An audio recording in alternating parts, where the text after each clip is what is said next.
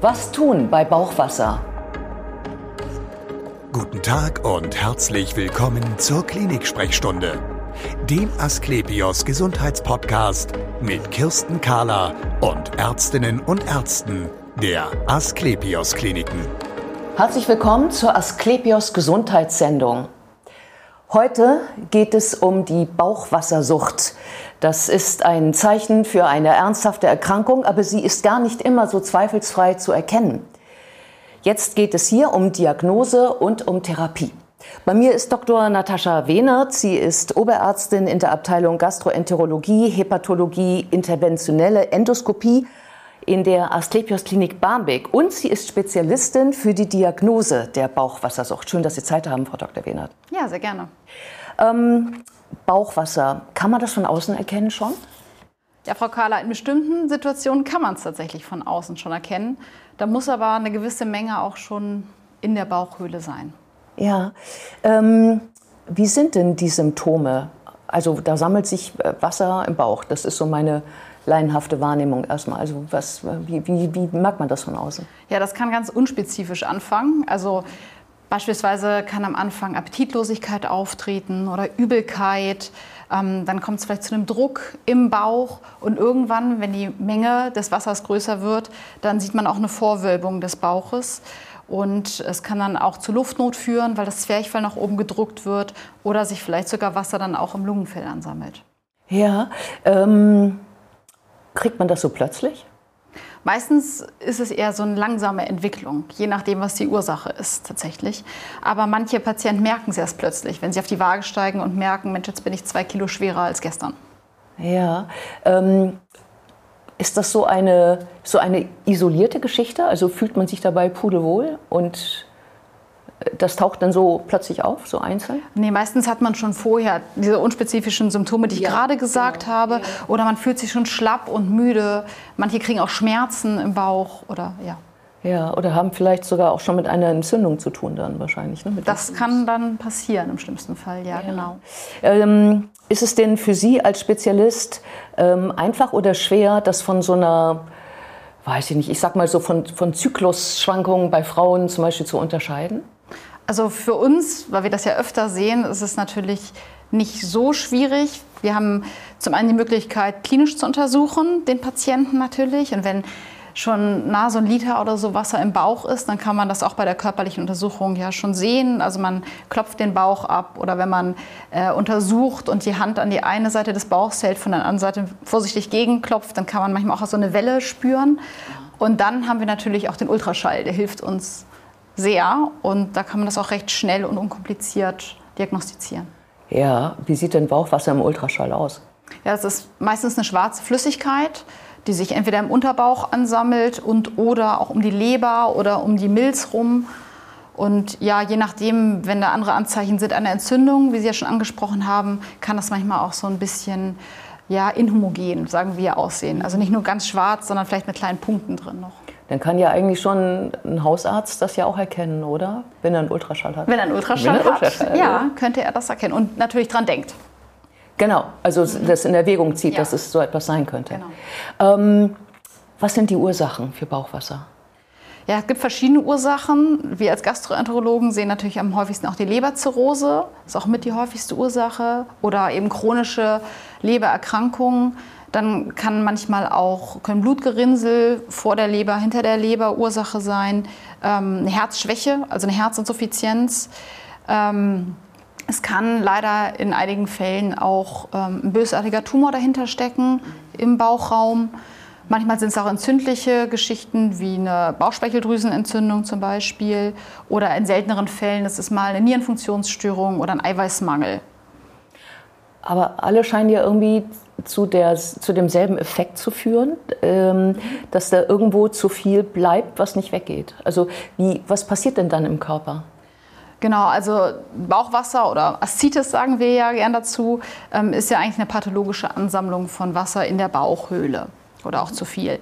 Und bei der, bei der chronischen Lebererkrankung oder Leberzirrhose ist ja oft so, dass das Gewebe der Leber steif wird, dadurch die Gefäße in der Leber ähm, enger werden und steifer werden und der Widerstand größer wird. Das heißt, es sammelt sich dann das Blut vor der Leber, meistens in der Fortader, hier dann zu viel Druck und es wird quasi abgepresst ähm, in, den, in den Bauchraum. Mhm, weil da so viel Platz ist. Weil, ja, weil Platz, also mehr Platz auf jeden Fall als im engen ja. Gefäßsystem. Ja, ja, Und äh, ja, außerdem die Leber produziert ja auch Eiweiße. Eiweiße halten sozusagen auch das, die flüssigen Bestandteile des Blutes in dem, äh, in dem Gefäßsystem. Das fällt dann quasi weg. Und dann gibt es einen komplizierteren Mechanismus in der Niere, der dazu führt, dass mehr Wasser zurückgehalten wird im Körper. Weil weniger im Gefäßsystem ist, denkt der Körper sozusagen, dass noch mehr zurückgehalten werden muss. Ach so, dass er dann weniger ausscheidet sozusagen genau. und mehr für sich behält. Ja, genau. Und wie ist das, beim, wenn es vom Herzen herkommt? Ja, beim Herzen ist es so, das pumpt ja das Blutvolumen durch den Körper, damit alle Organe versorgt werden. Und wenn es nicht mehr richtig pumpen kann, dann staut es sich zurück, meistens bis zur Leber und dann auch wieder vor die die Leber und ähm, folgt auch da dann dem Weg des geringsten Widerstands. Mhm. Kann das sein, dass Sie das ähm, im Ultraschall dann auch schon erkennen können, wo es, äh, herkommt, weil der Druck an einer anderen Stelle jeweils sitzt vor der Leber? Ja, genau. Im Ultraschall sieht man, dass die Leber verändert ist natürlich und dass ähm, das Wasser sich dann auch um die Leber sammelt und im Bauch. Und wenn es vom Herzen kommt, kann es eben sein, dass die Lebervenen gestaut sind und erweitert sind oder auch die Hohlvene beispielsweise. Das könnte man schon unterscheiden. Ja. ja ähm, und wie, wie, was passiert, äh, wenn das wegen eines Tumors auftaucht? Ja, das ist nicht ganz geklärt, wie der exakte Mechanismus ist, aber ja. wahrscheinlich ist es so, dass beim Tumor ein Ungleichgewicht zwischen dem Lymphanstrom und Lymphabfluss ist. Es ist ja immer so ein ganz bisschen Flüssigkeitsfilm in der Bauchhöhle, um die Organe auch geschmeidig zu halten. Und wenn dann zu viel Lymphe produziert wird, weil auch Entzündungszellen, Abwehrzellen dahin kommen und äh, der Tumor aber Signale sendet, die den Abfluss wieder stören, dann bleibt das leider auch da, wo es nicht hingehört. Ja, genau. Ähm, jetzt fragt man sich so ein bisschen mehr Wasser im Bauch, ist denn das überhaupt schlimm? Naja, es ist dann an der Stelle, wo es nicht hingehört und es ist immer ein Warnsignal. Mhm. Also weil ja, wie gesagt haben, es gibt mehrere, auch schwerere Erkrankungen, die das produzieren. Und ja, also man muss es auf jeden Fall abklären. Mhm. Aber das, äh, also im Grunde genommen, also das Wasser als solches, kann das mir dann auch schon schaden? Also klar macht es Symptome, über die wir gesprochen haben. Ja, Luftnot und, sagten Sie. Mh, genau. Und, genau. und es kann sich eben auch entzünden. Und das gilt es zu verhindern, weil dann muss es auch behandelt werden. Aha, das heißt ja dann, dass wenn Sie ähm, das diagnostizieren, dieses Bauchwasser, erstmal gucken, ob es entzündet ist wahrscheinlich. Ja, genau. Also wenn Bauchwasser neu diagnostiziert wird, neu gefunden wird von einem Arzt, dann sollte man auch einmal reinpunktieren mit einer Nadel von außen. Das klingt jetzt schlimmer, als ja, es ja. ist. Ja, es ist wenn man es diagnostisch macht, eine dünne Nadel wie bei einer Blutabnahme. Das geht tatsächlich. Und dann kann man die Flüssigkeit wegschicken. Man schickt sie dann ins Labor, guckt, ob da mehr Entzündungszellen drin sind, als hingehören. Das gibt einem recht schnell Aufschluss. Man kann es auch in die Bakteriologie versenden, also gucken, ob da Bakterien wachsen. Und auch schon an die Pathologie, wenn man den Verdacht hat, dass da ein bösartiger Tumor im Spiel ist. Mhm. mhm. Und da kann nicht irgendwie was passieren, dass man da ähm, erst die Infektion in den Bauch bringt oder dass man etwas ansticht oder so? Also das kann natürlich passieren, aber die Wahrscheinlichkeit ist sehr gering. Es ist eine sehr sichere Untersuchung, weil man ja auch den Ultraschall immer hat. Man sieht, man wo man hinsticht. Genau. genau. Man, Und man fühlt es wahrscheinlich auch schon. Ne, wo man je nachdem, wie viel, ja, ja, ja genau. je nachdem, wie viel Wasser dann da ist. Aber man nimmt immer den Ultraschall dazu. Ja, okay. Ähm, ja, ähm, wenn man es dann also diagnostiziert hat und man weiß dann, ist es ähm, infektiös oder nicht, also infiziert oder nicht, ähm, wie therapiert man das? Also wenn wir mal mit der häufigsten Sache anfangen, mit der Zirrhose, glaube ich, ist die häufigste. Mhm. Ähm, was würden Sie dann tun? Ja, bei einer Leberzirrhose ist es so, man würde anfangen mit wassertreibenden Medikamenten, also Diuretika, ähm, die diesen Regelkreislauf, den ich vorhin gesagt habe, dass der Körper versucht, das zurückzuhalten, unterbrechen.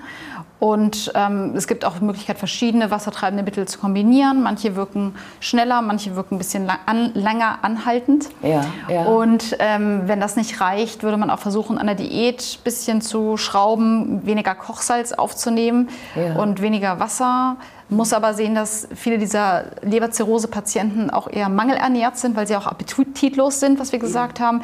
Und wenn das Essen dann nicht mehr schmeckt, hilft einem diese Kochsalzreduktion auch nicht unbedingt. Ja, ja. da muss man ein bisschen gucken. Ähm, und wenn das auch nicht hilft, dann kann man auch natürlich das Bauchwasser abpunktieren.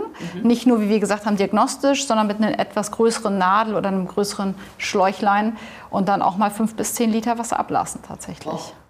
Okay, eine größere Nadel, tut das dann weh? Also wir machen das unter Lokalanästhesie, so ein bisschen wie beim Zahnarzt, nur dann beim mhm. Bauch. Und dann ist das gut auszuhalten. Es gibt einen kleinen Stich, aber das ist. Aber die Erleichterung wird wahrscheinlich schon ja. enorm sein, ja. kaum dass die Behandlung vorbei ist. Richtig. Ne? Für den genau. Patienten. Ja, genau. genau. Ja. Ähm, weniger trinken, da fällt mir so ein, man lernt ja immer, ähm, schütze deine Niere, indem du viel trinkst. Also das, insofern alles ist ja so hat ja sehr große Vor- und Nachteile dabei. Was können Sie denn, also es ist ja nun ein, ein Stau vor der Leber in dem Moment äh, bei der Leberzirrhose. Äh, können Sie denn was gegen diesen Stau machen? Ja, genau. Also zur Niere, nur weil Sie das gerade gesagt ja, ja, haben, ja, wollte ich sagen, Sie haben völlig recht. Wenn man jetzt alles auf einmal ablässt, die 10 Liter oder 15 Liter oder wie viel auch immer da drin ist, muss man natürlich aufpassen, dass die Niere nicht Schaden nimmt dadurch. Das heißt, man würde auch Eiweißinfusionen nehmen und auch achten, dass man vielleicht mit der Volumenmenge ein bisschen aufpasst. Mhm.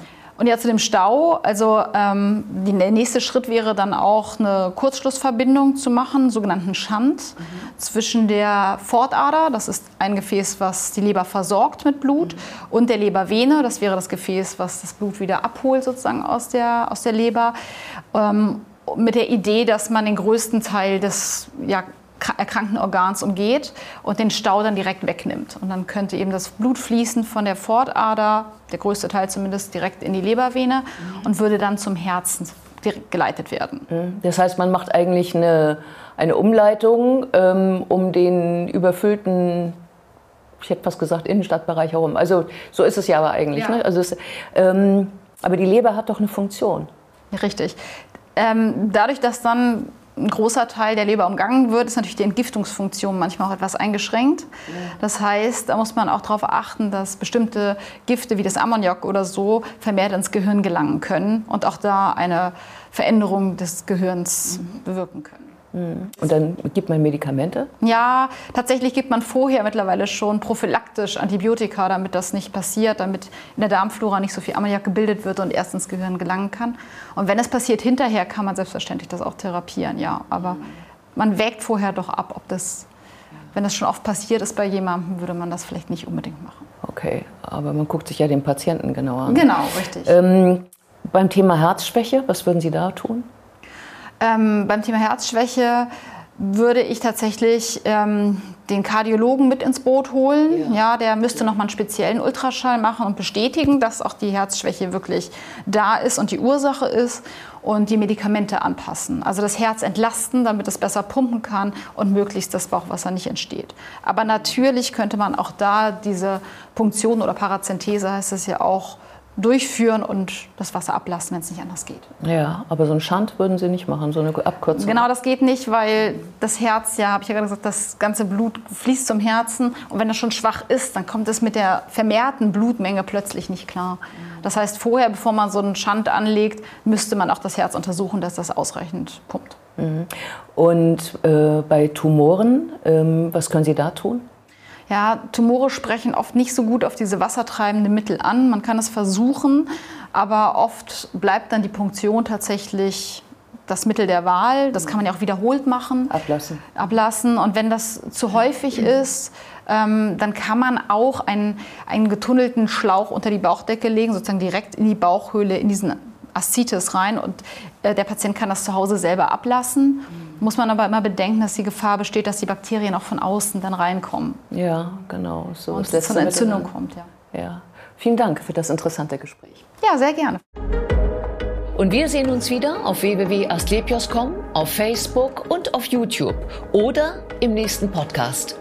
Werden Sie gesund.